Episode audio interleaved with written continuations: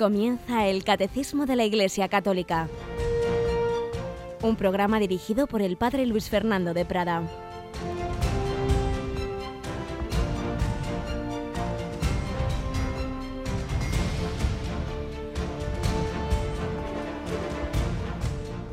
Alabados sean Jesús, María y José. Un cordial saludo, querida familia de Radio María, que estáis comenzando este día caminando hacia el trabajo, hacia el estudio o en casa o quizá en el lecho de la enfermedad, pero en cualquier caso, mirando al Señor, mirando a la Virgen María. Hoy San Luis María Griñón de Montfort, hombre de Cristo, hombre de María, el del todo tuyo, el del autor del Tratado de la verdadera devoción a la Santísima Virgen María, que tanto bien hizo al joven Carol Wittigua, cuyo aniversario de canonización celebrábamos ayer junto a la de Juan 23, un 27 de abril de hace un año, ¿verdad, Yolanda? Buenos días, Yoli. Muy buenos días, así es. hace un año retransmitíamos esa preciosa canonización de dos de los papas santos de nuestra época, Juan 23 y Juan Pablo II. Juan Pablo II tenía ese lema totus tus que venía de, cuando leyó el, librito de, de San Luis María el tratado de la verdadera devoción, todo tuyo, consagrarse a María, vivir con María, por María, en María y para María. Aunque se sabe menos que ya un, autor, un, obispo español, San Ildefonso de Toledo, había escrito sobre la esclavitud a María y había dicho aquellas bellas palabras que un servidor con frecuencia repite, no un vano fico párroco de la parroquia de San Ildefonso, de Talavera de la Reina, aquellas palabras de San Ildefonso, yo solo quiero ser esclavo de la esclava de mi Señor.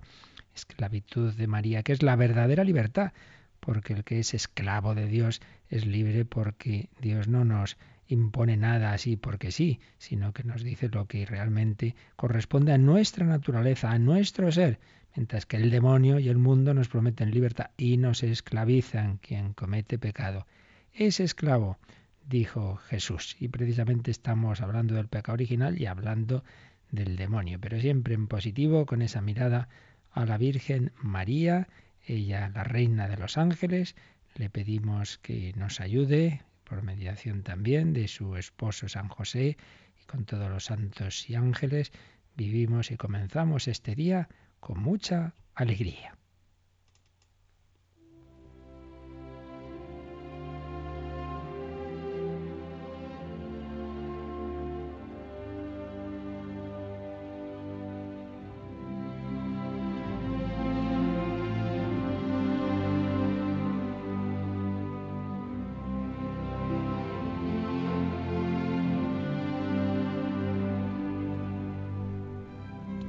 Estamos hablando del mal en el mundo, estamos hablando del pecado original, estamos hablando del demonio, pero tenemos que tener cuidado de que tantas noticias malas, tantas cosas que ocurren, no nos impidan ver de que es mucho más el bien que hay.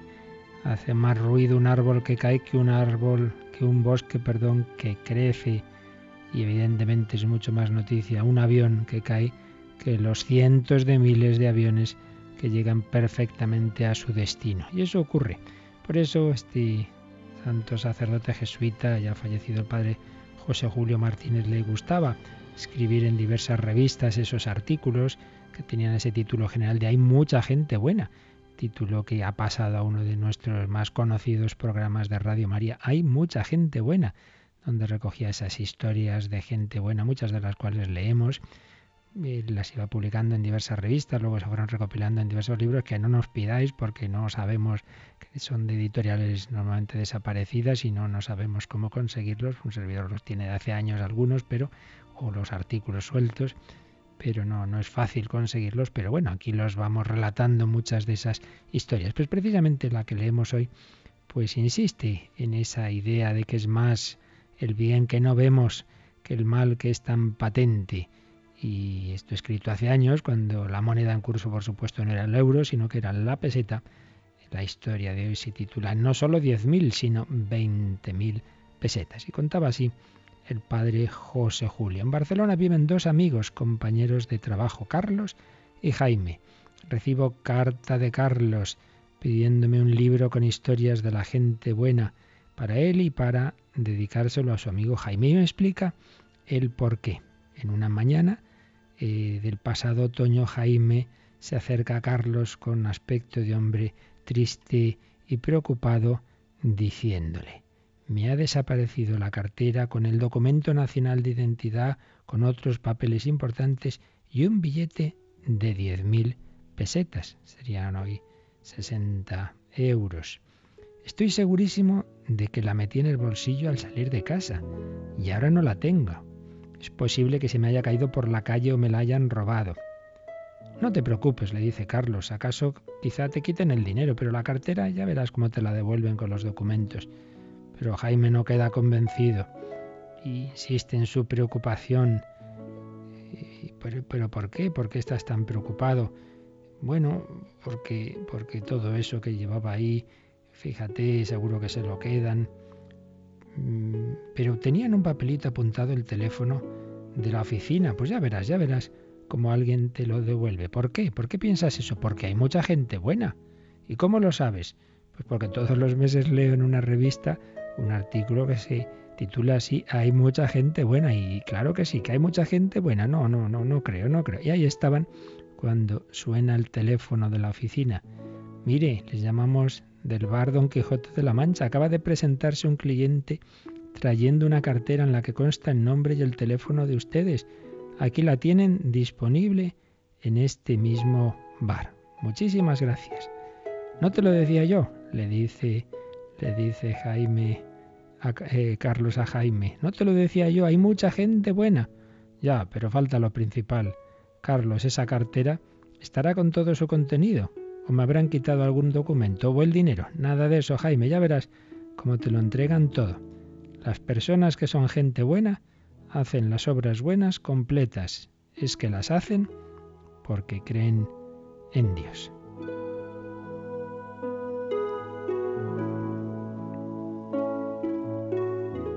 Y le seguía escribiendo Carlos al padre José Julio. Él insistía en que no y que no, y yo en que sí y que sí. Y resultó que sí, porque Jaime recogió la cartera con su contenido intacto, más todavía. Junto a su billete de diez mil pesetas encontró otro, también de diez mil. Y entonces recordó su amigo, es verdad, antes de salir de casa yo había puesto en la cartera ese otro billete para unos pagos que tenía que hacer esa tarde. Carlos le decía sonriendo, ya ves cómo es verdad que hay mucha gente buena. Hay mucha gente buena. Y concluye al padre José Julio. Queridos amigos, hay mucha gente buena. No, no significa que todos lo seamos, no. Jesús nos anunció que en el mundo queda la cizaña. Pero sí que es verdad que los buenos son muchos y por eso os refiero sus historias para que os animéis a imitarlos y prescindo de los que no son buenos. En cambio, los que tienen tiempo para ver la televisión o ciertas revistas gráficas se lamentan de la injusticia que cometen esos medios repitiendo historias protagonizadas por malos. Son más bellas nuestras historias y es más verdadera su conclusión, que hay mucha gente buena.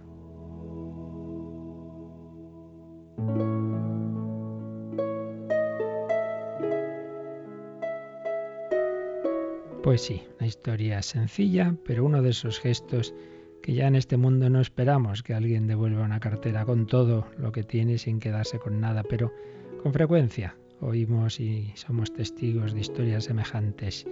Que no, que no nos nuble las noticias de tanto mal y tanta corrupción, nos haga dudar de que a pesar de todo el hombre ha sido creado a imagen y semejanza de Dios, que la gracia de Dios actúa y que hace que salga lo bueno que tenemos y que el demonio, aunque tiene poder en este mundo, es siempre un poder de una criatura limitada, infinitamente mayor, es el de nuestro Señor y Salvador.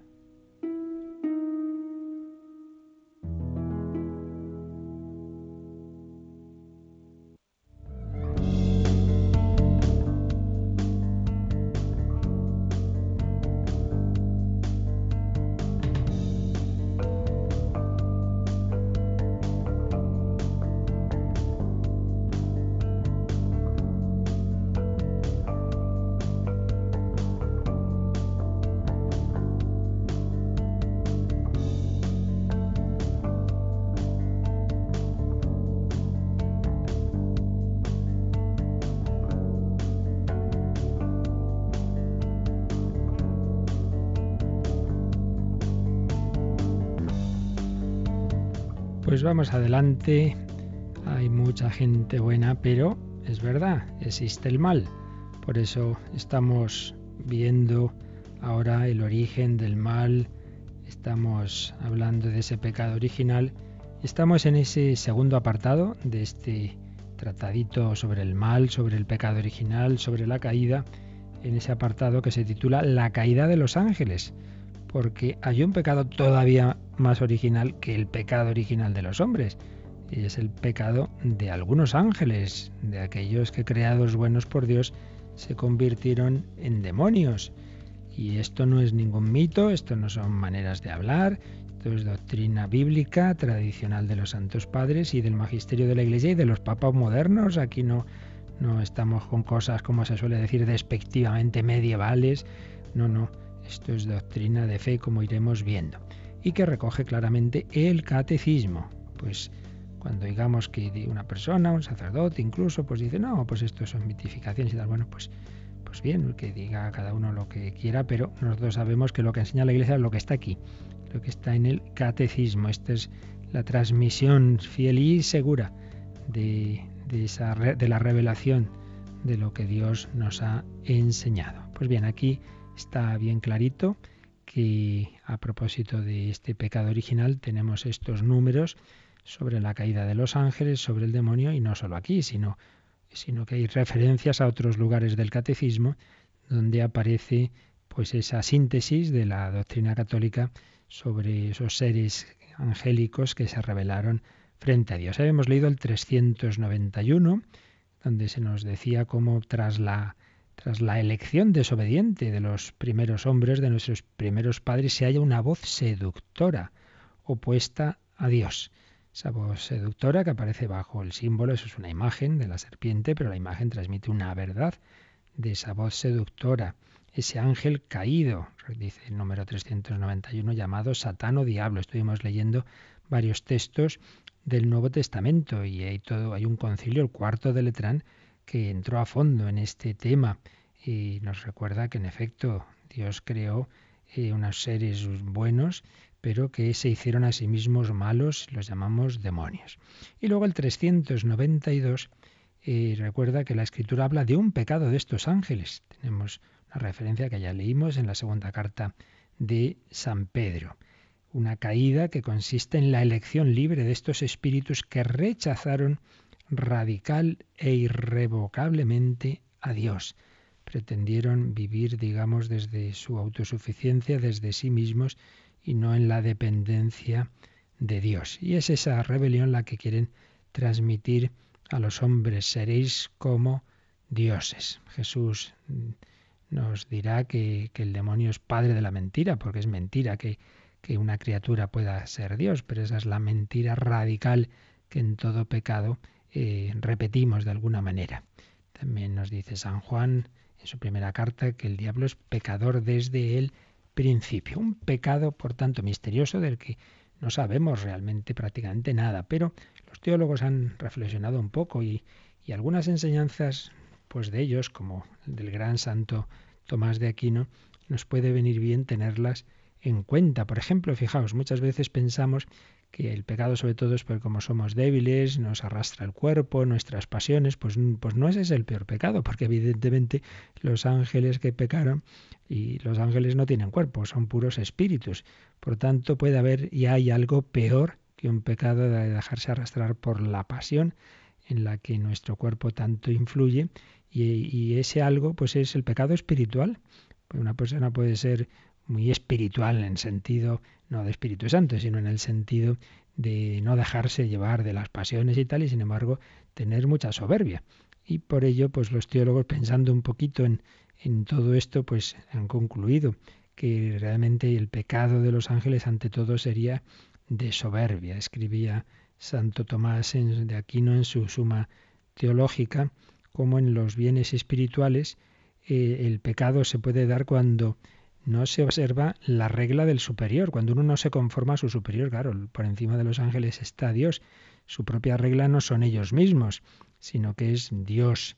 Por eso dice Santo Tomás, el primer pecado del ángel no puede ser otro que la soberbia, aunque como consecuencia pudo haber también un pecado de envidia, puesto que sustancialmente es lo mismo que el afecto tienda a apetecer algo y que rehúse lo contrario. ¿Qué quiere decir con esto? Por un lado, el, si uno apetece ser el primero, el más importante, pues eso le lleva a la envidia, claro, porque ve al otro como, un obstáculo, como un competidor del propio bien. Si uno quiere ser el primero y está el otro por ahí, me, me, puede quitar ese, ese puesto, ¿no? Por ello, la soberbia, el creerse uno que es poco menos que Dios, pues enseguida lleva también a la envidia. Por eso dice Santo Tomás, al pecado de soberbia siguió en el ángel prevaricador el mal de la envidia, por el que se dolió del bien del hombre y aun de la excelencia divina, en cuanto que Dios se sirve del hombre para su gloria, contra la voluntad del mismo diablo.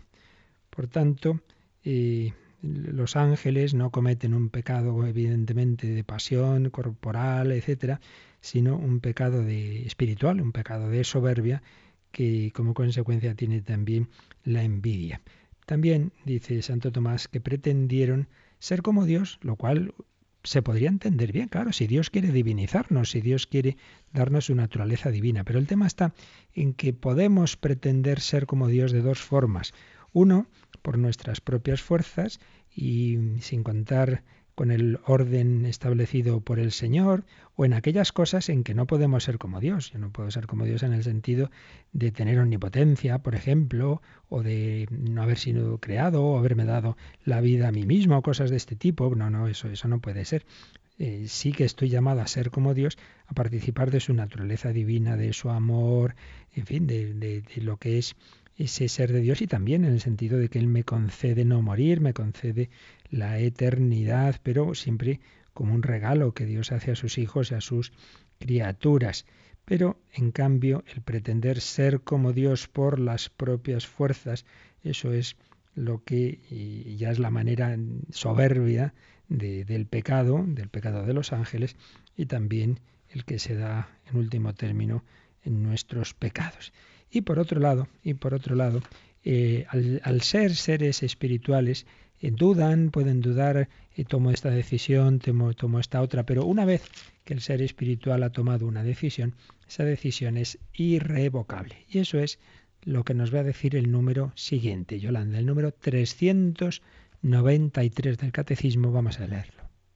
Es el carácter irrevocable de su elección y no un defecto de la infinita misericordia divina lo que hace que el pecado de los ángeles no pueda ser perdonado.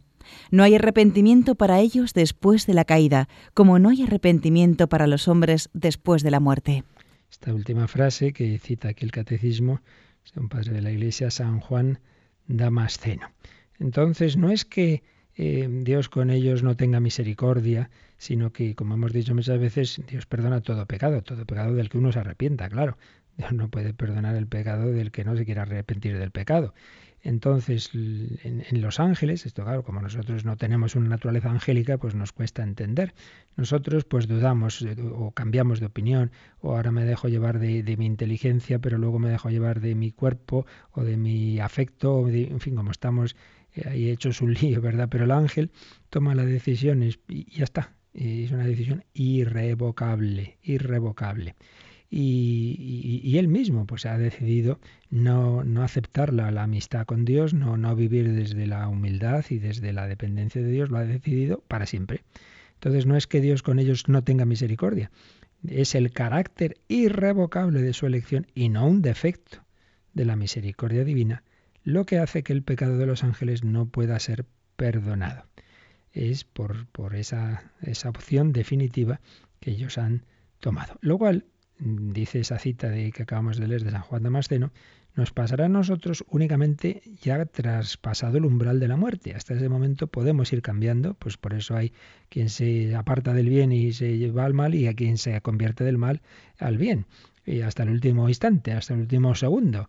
Y, el buen ladrón, pues en los últimos momentos de su vida, pues pues arrepiente y hoy estarás conmigo en el paraíso. Traspasado el umbral de la muerte, también nuestra alma queda ya fijada en su última opción, en su última decisión, que en último término es esta misma, es aceptar vivir desde Dios y con humildad pues presentarnos ante Él y pedirle perdón de nuestras culpas y todo el que se arrepienta es perdonado o no, o no, decir no, no, pues pues yo no, no, no, quiero pedir perdón, que nos parece mentira, pero esto pues debe ser así, porque si no, no, no entenderíamos esto, de que definitivamente uno puede obstinarse en el mal y por ello una vez traspasado la muerte, si uno no se ha arrepentido, pues le va a pasar como a los ángeles malos, que eternamente queda separado de Dios. Por eso, los números marginales que cita aquí el catecismo, no, no los vamos a leer para no alargarnos más, pero que sepáis que son, por un lado, los que hablan del infierno, del 1033 al 1037, y luego también el que habla del juicio particular. ¿Qué es eso del juicio particular? Pues que en ese momento de la muerte cada alma se dirige hacia su creador, hacia Dios, y la luz, en la luz de Dios ve su, esa situación espiritual, ve si está ya plenamente purificado y, y en su decisión de vivir con Dios, pues le permite entrar ya a esa visión de Dios que llamamos cielo, ver si por el contrario esa alma está, ha rechazado esa amistad con Dios, entonces eternamente queda separado del infierno, o esa situación intermedia de que sí, uno quiere estar con Dios, pero esa alma no está preparada, tiene que purificarse, porque para ver a Dios hay que estar limpio, el sol, bienaventurados los limpios de corazón, porque ellos verán a Dios. Papa Benedicto XVI expliccaba esas tres situaciones en su encíclica sobre la esperanza, Espesalvi, explicaba con lenguaje moderno, pero en fin, repito, aquí ahora no vamos a extendernos, eso cuando toque hablar de, esas realidades del más allá de la muerte, pues ya lo veremos. Aquí, pues digamos bien esto de, soslayo, pues eh, para decirnos que así como, así como en los hombres tras la muerte ya las decisiones son definitivas, pero hasta ese momento pues todavía las, las podemos cambiar, en los ángeles es eh, ya una vez que han tomado una decisión, pues ya está, en ellos es irrevocable. También lo explica Santo Tomás de Aquino en su, en su suma teológica. Dice como el hombre, por la razón, eh, va discurriendo una cosa en otra, tiene esa movilidad, em, su, su, juicio se va adhiriendo aquí, allá, y su voluntad también se adhiere algo con movilidad. Pero en cambio, la voluntad del ángel se adhiere de manera fija e inamovible. El ángel antes de su adhesión puede libremente adherirse a una cosa o a su opuesta, entre las que no quiere por su propia naturaleza. Pero una vez que se ha adherido, queda adherido de manera inamovible. El libre albedrío del hombre es flexible a cosas opuestas, tanto antes como después de la elección, pero en cambio el del ángel lo es antes de la elección, pero no después. Una vez que ya ha elegido, pues ya se adhiere definitivamente. Por tanto, carácter irrevocable. Dios ha creado ángeles buenos, pero aquellos que se han revelado, pues se quedan eh, ya definitivamente en esa situación. Eternamente serán demonios. No, no va a haber demonios que se arrepientan y se hagan y se hagan buenos al final de la historia, como pensó Orígenes, que, que todavía en el más allá habría posibilidad de cambio en los hombres o en los ángeles, pues no, no la hay. Bien, pecado de los ángeles, carácter irrevocable de ese pecado, definitivamente se convierten en demonios. Pero, ¿qué, hacen o qué influencia tienen los demonios en la vida de los hombres? Es lo que a nosotros más nos interesa y a ello se van a dedicar los dos últimos números de este apartado sobre los demonios que tiene el catecismo. Vamos al primero de ellos, el número 394. Lo leemos, Yolanda. La escritura testigua la influencia nefasta de aquel a quien Jesús llama homicida desde el principio y que incluso intentó apartarlo de la misión recibida del Padre. El Hijo de Dios se manifestó para deshacer las obras del diablo. La más grave en consecuencia de estas obras ha sido la seducción mentirosa que ha inducido al hombre a desobedecer a Dios. Un parrafito muy rico, con muchos números marginales. Aquí sí que nos vamos a detener un poco más, porque esto tiene lo anterior, bueno, pues son un poco nuestras elucubraciones, ¿verdad?, sobre cómo sería ese pecado de los ángeles, pero bueno, lo que nos interesa es lo que nos afecta a nosotros, lo que afecta a la humanidad. La escritura atestigua la influencia nefasta de aquel a quien Jesús llama homicida desde el principio. Pues es verdad, hay muchas cosas malas en este mundo y como ya dije en otra ocasión, lo repito, aunque en este tema no tampoco vamos a obsesionarnos y ver el demonio detrás de cada cosa que nos pasa, no, no. Pero ni eso, ni tampoco eh, prescindir de este, de este componente de la doctrina católica, ni, darle un papel que no tiene, porque no deja de ser un punto marginal, lo esencial es el misterio de, de, la Santísima Trinidad, Jesucristo, la Virgen, etcétera, pero tampoco podemos olvidar esta realidad y silenciarla, como ocurre muchas veces. Tened en cuenta, ya lo, algo de esto dijimos antes de entrar en los números del catecismo, cuando hablábamos de, de la importancia del magisterio de la Iglesia, etcétera, como introducción a, la explicación del catecismo, que siempre la, teología católica y la pastoral, en definitiva, pues tiene como dos, dos polos eh, que hay que intentar mantener. Primero y principal, claro, que lo que enseñamos es lo que hemos recibido, no lo que a mí me parece, lo que yo me invento, sino la doctrina revelada por Dios. Cuando a veces se dice, bueno, a ver si la iglesia cambia su doctrina. Oiga, si la doctrina fuera mía, pues ya me lo pensaba, ¿verdad? Pero es que, es que no, es, no es nuestra. Esto es un depósito recibido de Dios. Entonces lo que hace la Iglesia es transmitir lo que ha recibido de Dios. Lo que viene de él, otra cosa son las disposiciones, las aplicaciones, las leyes de la Iglesia. Eso sí, puede cambiar y cambia. Pero lo que es propiamente la doctrina, lo recibido de Dios no puede cambiar. Entonces, por un lado está ese principio fundamental. Yo transmito lo que he recibido. Pero por otro lado es verdad que eso recibido lo vamos profundizando, lo vamos reflexionando sobre ello, esa es la función de la teología, lo vamos entendiendo cada vez mejor y hay que explicarlo al mundo cada, en cada momento, claro, según ese mundo que nos escuche, pues intentando que, nos entienda usando las categorías más adecuadas, etcétera.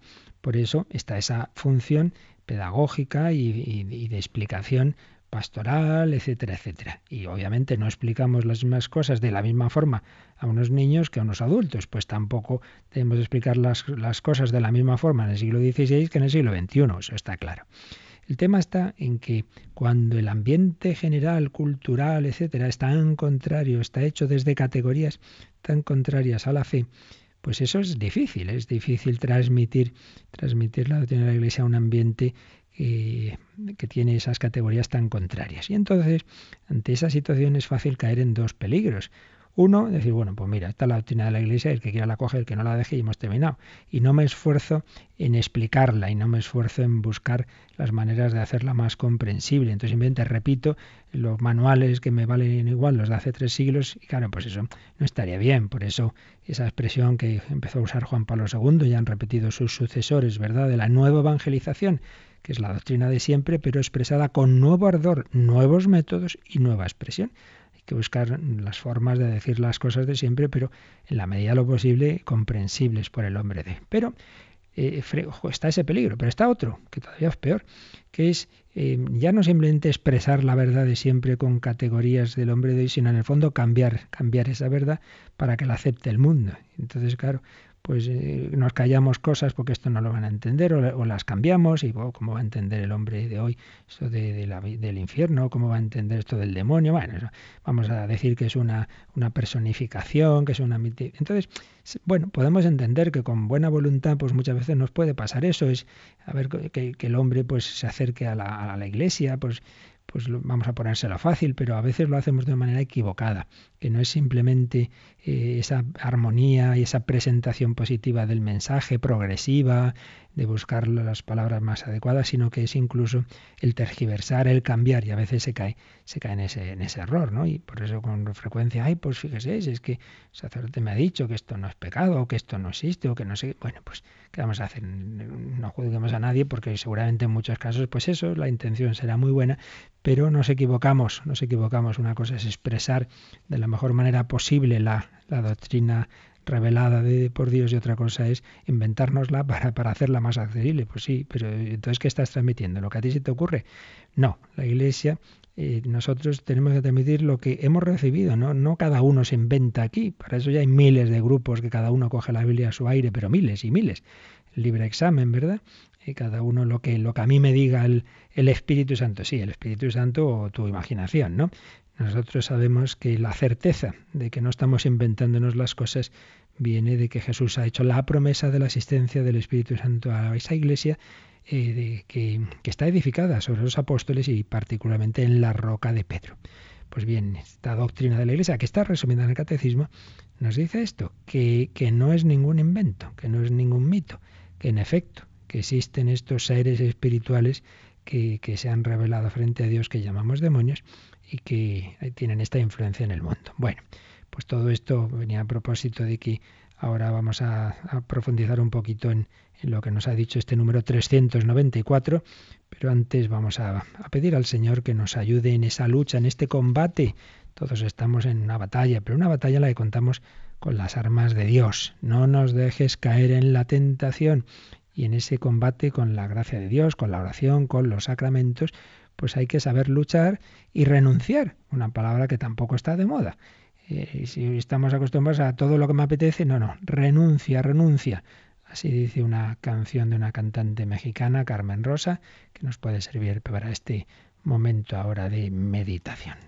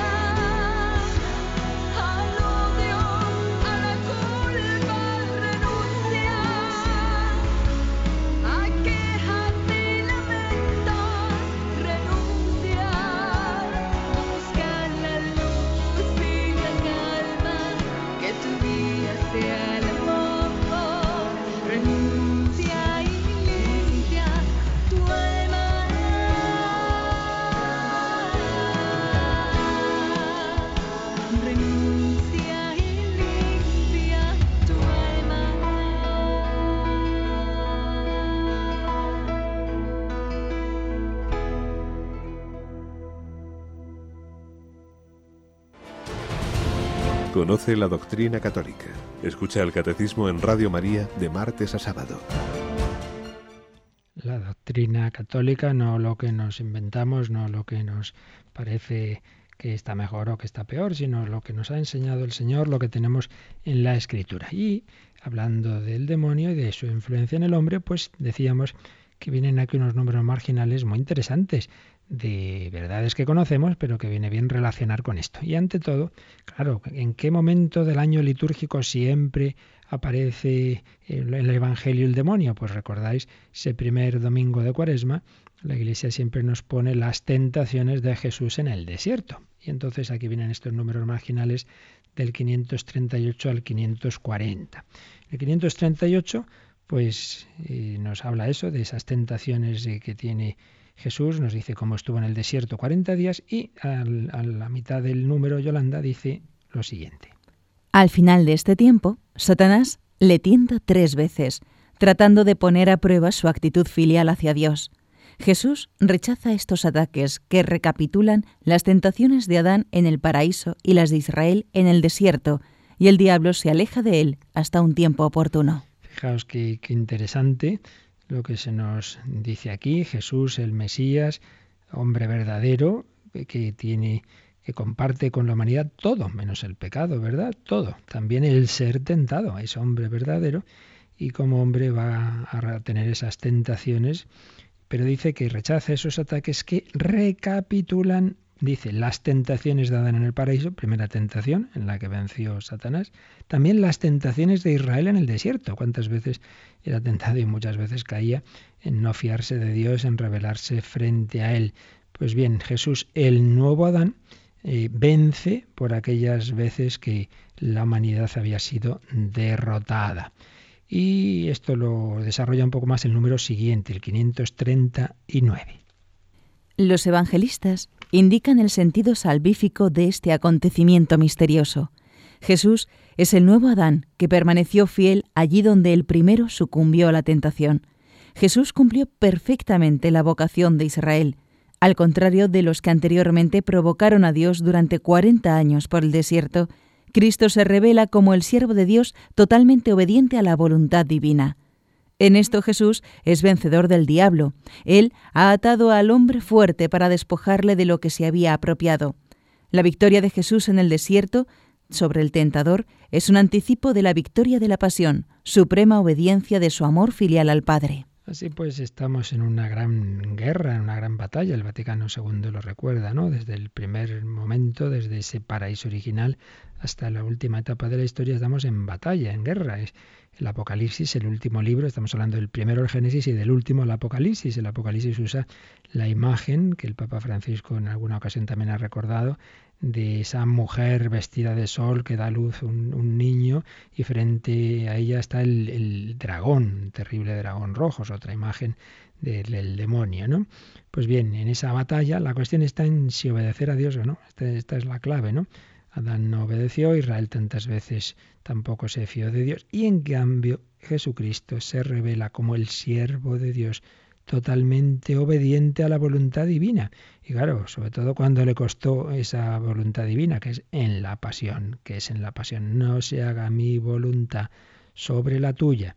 Aquí en el desierto Jesús obedecía al modo de ser Mesías. El diablo le, le proponía un modo de mesianismo fácil. Bueno, tú haz milagros eh, de estos así que a la gente le gustan, pues convertir las piedras en panes, entonces todo el mundo dirá, uy, qué bien el Mesías, o te tiras del alero del templo, no te pasa nada, y la gente, oh, fíjate lo que hace este hombre, así cosas espectaculares y tal. Proponía un mesianismo fácil, un mesianismo del éxito, un mesianismo a través de, los placeres, de la comida, etcétera, y Jesús dice, pues no, no ese es el camino, mi camino, el camino es el camino de la cruz, de la pobreza, de la humildad, de la obediencia.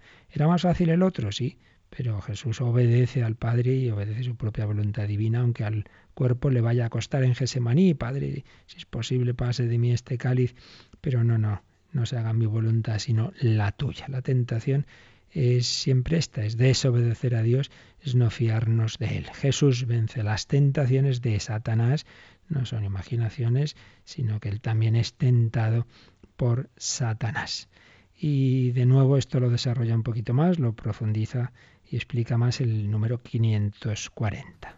La tentación de Jesús manifiesta la manera que tiene de ser el Mesías, el Hijo de Dios, en oposición a la que le propone Satanás y a la que los hombres le quieren atribuir. Por eso Cristo ha vencido al tentador en beneficio nuestro, pues no tenemos un sumo sacerdote que no pueda compadecerse de nuestras flaquezas, sino probado en todo igual que nosotros, excepto en el pecado. La Iglesia se une todos los años durante los cuarenta días de la Gran Cuaresma al misterio de Jesús en el desierto. Así pues, es esa manera de ser Mesías de Jesús, eh, que Él pues no, no se va a dejar llevar de esa tentación de hacerlo de otra forma del demonio, y la Iglesia pues nos pone ese ejemplo de la lucha de Jesús y de su victoria al principio de la cuaresma, porque en la cuaresma se nos recuerda especialmente lo que es para todo el año, claro, y es que estamos en guerra, que hay que luchar, que hay que renunciar, que hay que usar las armas de Dios y que con esas armas que el Señor nos da, la oración, la palabra de Dios, etcétera, pues venceremos porque Cristo ha vencido. Y entonces si yo me uno a Cristo, pues venzo en él. Pero en esa lucha contra el demonio existen digamos, las, las, batallas habituales que son estas, las tentaciones. Pero existen también, a veces, a veces, muy excepcionalmente, pero existen batallas especiales. Y es que junto a las insidias ordinarias del demonio existen actuaciones suyas ya de otro orden, como son determinadas vejaciones que ha hecho a, santos, a los que les ha encordiado mucho, como al cura de Ars, como, como al Padre Pío, pues que incluso les pegaba o les quemaba la cama, en fin, cosas que Dios permite, como, como permite que un terrorista pues ponga una bomba, ¿no? Pues sí, a veces, a veces el demonio tiene actuaciones excepcionales de diverso tipo y las más, eh, digamos, llamativas son lo que llamamos las posesiones. Pues bien, de nuevo, tampoco estos son mitos. En la mentalidad del hombre moderno, pues se piensa, no, todo esto es psiquiatría, todo esto son, pues hay bastantes veces que sí, claro que sí, cuando, cuando va una persona a la, iglesia, un exorcismo, pues lo primero que se mira es, bueno, vamos a ver si esto simplemente es un tema psiquiátrico, que muchísimas veces lo es, pero otras veces no. Otras veces es la propia medicina la que dice, mire, yo aquí ya no sé hacer más, esto, esto yo no, no entiendo qué es lo que pasa, aquí hay algo más. Y entonces, pues es cuando ya se acude a lo que serían los exorcismos. Pues bien, de nuevo, igual que aparecen las escenas de las tentaciones de Jesús en el desierto, aparecen muchas veces esa lucha de Jesús con el demonio, aparecen los exorcismos. Y si en algún caso pues puede ser una curación de una determinada enfermedad. En otros aparece muy claro que no, no, que no es un tema de enfermedad, sino que es un verdadero exorcismo, es decir, una verdadera expulsión que Jesús hace de la actuación, de la posesión que el demonio está haciendo en algunas personas. Por eso, este, este número del catecismo en el que estamos ahora, el 394, pone un número marginal eh, de referencia a la parte que nos va a hablar de Jesucristo y concretamente a los exorcismos de Jesús, número 550. 550, vamos a leerlo, ya llegaremos a explicarlo en su día, si Dios quiere, y cuando hablemos de Jesucristo, pero ahora nos viene muy bien para que veamos qué es esto de los exorcismos. La venida del reino de Dios es la derrota del reino de Satanás. Pero si por el Espíritu de Dios expulso yo los demonios, es que ha llegado a vosotros el reino de Dios. Los exorcismos de Jesús liberan a los hombres del dominio de los demonios, anticipan la gran victoria de Jesús sobre el príncipe de este mundo. Por la cruz de Cristo será definitivamente establecido el reino de Dios. Dios reinó desde el madero de la cruz. Así pues, un número muy, muy, muy interesante, este 550, que hablando de los signos del reino de Dios, los signos que iba dando Jesús a lo largo de su vida de que realmente él era el Mesías que venía a establecer el reino de Dios, uno de esos signos es precisamente la expulsión de los demonios. Eh, por eso se nos ha citado la frase del propio Jesús en Mateo 12, 28, cuando decía, no, no, este, es este, este viene de parte del demonio. Pero ¿cómo viene de parte del demonio? Hombre, si no, entonces sería eh, una guerra civil, el demonio contra el demonio. Si yo expulso a los demonios por el Espíritu de Dios, es que ha llegado a vosotros el reino de Dios. Esto es un signo del reino de Dios reino de Dios frente al príncipe de este mundo. El demonio desde el pecado original tiene un cierto dominio de este mundo que a veces hace especialmente fuerte. Sí, sí, pero el mundo no es del demonio, es de Dios. Entonces Dios viene a la tierra a restablecer su reino, a echar, a echar al demonio y lo va haciendo. Y a veces lo echa de esa manera especial cuando también él ha hecho una posesión de manera especial. Los exorcismos de Jesús liberan a los hombres del dominio de los demonios. Pues de nuevo, no es un mito y no estamos hablando aquí simplemente de una curación de una enfermedad mental, que repito, muchísimas veces, claro, hay que distinguir lo que es la enfermedad de lo que es la posesión, ya lo sabemos, pero que también se dan. Y como dije el otro día, que les pregunten si no a los exorcistas. Cuando uno se ríe de estas cosas, que vaya, que vaya si se atreven a exorcismo. Yo desde luego no, no me apetece mucho ir, porque lo que oigo contar a las personas que están en ellos no es precisamente muy agradable. Y, desde luego, eso sí, se le quitan a muchas personas todas las dudas de fe, de si son enfermedades o no, cuando van a un verdadero exorcismo ante una verdadera posesión. Jesús hizo estos exorcismos, Jesús liberó a los hombres del dominio de los demonios y dice el catecismo que esos exorcismos anticipan la gran victoria de Jesús sobre el príncipe de este mundo. Ante todo en la cruz, si habéis visto y recordáis la película La Pasión de la de Mel Gibson, cuando ya ha muerto Jesús y cae como una gota desde el, cielo que representa como el Padre, pues también misteriosamente está afectado, por así decir, sufre espiritualmente ante la muerte de su hijo, cae esa gota a la tierra, se produce un terremoto y de repente se ve al demonio ahí chillando, eh, precipitado a los abismos. Quiere decir que que por la, por la muerte de Cristo ha sido derrotado el imperio de Satanás. Pero es verdad que en germen, es decir, todo el que se una a Cristo, pues ya está, el demonio ya ha quedado derrotado en su vida, pero, pero el demonio sigue actuando en este mundo hasta que termine ya la historia, ¿verdad? Por ello seguimos, seguimos en guerra, la victoria definitiva será ya en la transformación de este mundo, en la segunda venida de Jesús, etcétera. Pero mm, esos exorcismos anticipan esa, esa victoria definitiva. Dios reinó desde el madero de la cruz. Exorcismos de Jesús. Y finalmente, los últimos números que cita marginalmente aquí este 394 son los de las peticiones últimas del Padre Nuestro. Porque fijaos, si el tema eh, tiene su relevancia, y que no es ninguna cosita así, digamos, eh, que no tenga nada de importancia, la prueba está en que en la oración que debemos decir todos los días, pues todos los días estamos hablando de estos temas, porque las dos últimas peticiones, no nos dejes caer en la tentación y líbranos del mal, hacen referencia al demonio. Por eso aquí eh, aparece también citados los números 2846 a 2849, que son precisamente sobre el Padre Nuestro. Vamos, para terminar, a leer por lo menos el primero de ellos, el 2846. Esta petición llega a la raíz de la anterior porque nuestros pecados son los frutos del consentimiento a la tentación. Pedimos a nuestro Padre que no nos deje caer en ella. Traducir en una sola palabra el texto griego es difícil. Significa no permitas entrar en, no nos dejes sucumbir a la tentación. Dios ni es tentado por el mal ni tienta a nadie. Al contrario, quiere librarnos del mal. Le pedimos que no nos deje tomar el camino que conduce al pecado, pues estamos empeñados en el combate entre la carne y el espíritu. Esta petición implora el espíritu de discernimiento y de fuerza. En fin, ya veremos con más calma algunas de las ideas que aquí vienen, pero quedémonos con esto, ¿no? Que todos somos tentados, como lo fue Jesús, que no pedimos no tener tentaciones, sino no nos dejes caer en la tentación. Por ello, no hay que asustarse de que a uno le vengan malos pensamientos, malos deseos, dudas, ideas, barbaridades que a uno se le ocurren. Bueno, tranquilo, no pasa nada. No nos dejes caer en la tentación. Con la gracia de Dios, pues el Señor no lo permitirá que caigamos. Si tú pones de tu parte, si tú pones los medios, si coges las armas de Dios, pues tranquilo. Cristo ha vencido para darte su fuerza y vencer también en ti. Bueno, pues así se lo pedimos al Señor por medio de la Virgen, de los santos ángeles, de San Miguel Arcángel, al que rezamos por las mañanas en Radio María esa oración que compuso el Papa León XIII cuando tuvo una especie de iluminación, de visión de que, de que en el mundo iba a haber, en ese siglo XX que empezaba entonces, una especial actuación del demonio, pues vamos también a invocar especialmente a San Miguel frente al demonio, etc. Pero no nos obsesionemos, repito, el bien vence, Cristo ha vencido al mundo, al diablo, María es la reina a la que tienen pavor los demonios, como San Luis María Griñón de Montfort pues nos enseñó. Pues con su bajo su protección vivamos alegres y confiados. Y como siempre, últimos minutos para nuestra reflexión y también para el que quiera sus consultas. Participa en el programa con tus preguntas y dudas. Llama al 91 153 8550.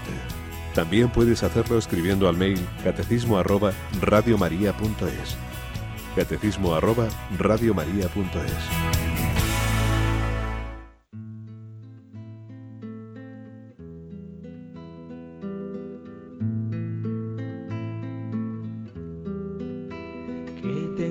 yo que mi amistad procuras, interese te sigue Jesús mío, que a mi puerta cubierto de rocío, pasas las noches del invierno oscuras. Oh, cuánto fueron mis entrañas duras, pues no te abrí extraño desvarío, si de mi ingratitud el hielo frío secó las llagas de tus plantas puras. Cuántas veces el ángel me decía, alma asómate ahora a la ventana, verás con cuánto amor llamar por fin y cuántas hermosuras soberana. Mañana le abriremos, mañana le abriremos, respondía, para lo mismo responder, mañana, para lo mismo responder, mañana.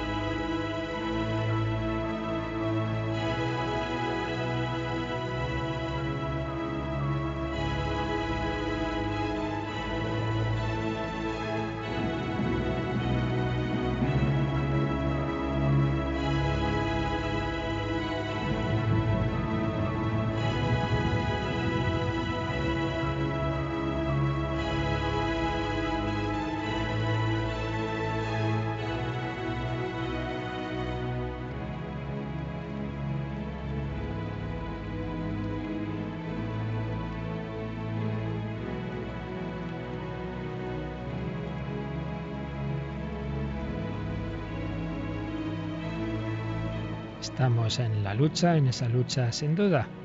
Uno de los medios que el Señor nos da es Radio María. Tenemos varios correos, pero son más que de preguntas de agradecimiento. Con frecuencia nos escriben unas hermanas desde Barcelona, el bien que les hace Radio María y también muy contentas de esas DAB, esos nuevos aparatos de de recepción digital de AB Plus, que como tal sistema solo funciona en Madrid Capital y Barcelona Capital y alrededores, pero que el modelo que ha diseñado Radio María también tiene frecuencia modulada y puede usarse con más calidad incluso que nuestras radiolinas en toda España y ojalá pronto se extienda el sistema de AB por más lugares y así, con esa frecuencia que Radio María adquirió hace unos meses, podamos escuchar con esa misma calidad en toda España. También aprovecho para deciros que una de las frecuencias que adquirimos ya hace tiempo, eh, gracias a vuestros donativos, pero que todavía no, no había echado a andar ya por fin, la Carolina Linares 93.5 de FM, con lo cual llegamos a buena parte del norte de la provincia de Jaén, con Despeñaperros y localidades como Santa Elena, La Carolina, Linares, Vilches, Navas de San Juan, San Esteban del Puerto, Linares, Bailén y en menor medida Úbeda y Baeza. Gracias a todos, gracias a vuestros donativos que volveremos a pedir especialmente en este mes de mayo, pues seguimos extendiéndonos para que haya también eh, este medio de, luchar contra el mal. Eh, ¿Ha llegado alguna última llamada, Yolanda? Sí, nos ha llamado Luis de Zaragoza y nos pregunta qué quiere decir líbranos del mal. Bueno, pues que espere un poquito, porque eso lo vamos a ver precisamente en el hombre de hoy Dios que tenemos esta noche. Esta noche a las nueve vamos a hablar de no nos dejes caer en la tentación. Y la semana que viene de líbranos del mal, ¿no? Así que ahí lo veremos con calma. Pero bueno, para no dejarle sin una respuesta, en el texto original, al menos en alguna de las versiones, parece ser que el texto original es líbranos del maligno pero del maligno y con todo el mal que incluye el maligno. Entonces, en esta petición, en el fondo, es líbranos de la acción del maligno y de todos los males, todos los males verdaderos, todo aquello que realmente nos hace mal. Entonces ahí la Iglesia un poco en general pide por todos los males, o sea, ser librados de todos los males. El peor mal, evidentemente, el pecado pero también las consecuencias del pecado, ¿no? Pues pedimos ser librados de las consecuencias, pero sabiendo que hay consecuencias del mal, como es la enfermedad o como es la muerte, que Dios permite en tanto en cuanto en el fondo nos pueden servir para el bien definitivo, que es la salvación. Pero bueno, ya digo que esto en el hombre de Dios la semana que viene nos tocará hablar de esta petición y esta noche os espero a las nueve para hablar de pues fijaos, ha coincidido por la mañana, estamos hablando del demonio por la noche también, eh, porque ahí nos toca ahora esa petición, no nos dejes caer en la tentación. Pues nada, con mucho ánimo y alegría, sabiendo que estamos en manos del Señor y de la Virgen, caminamos en este día.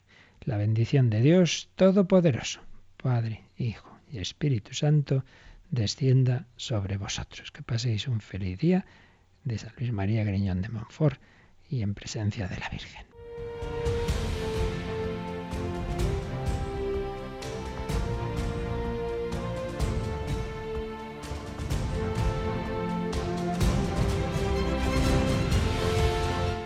Han escuchado en Radio María el Catecismo de la Iglesia Católica, un programa dirigido por el Padre Luis Fernando de Prada.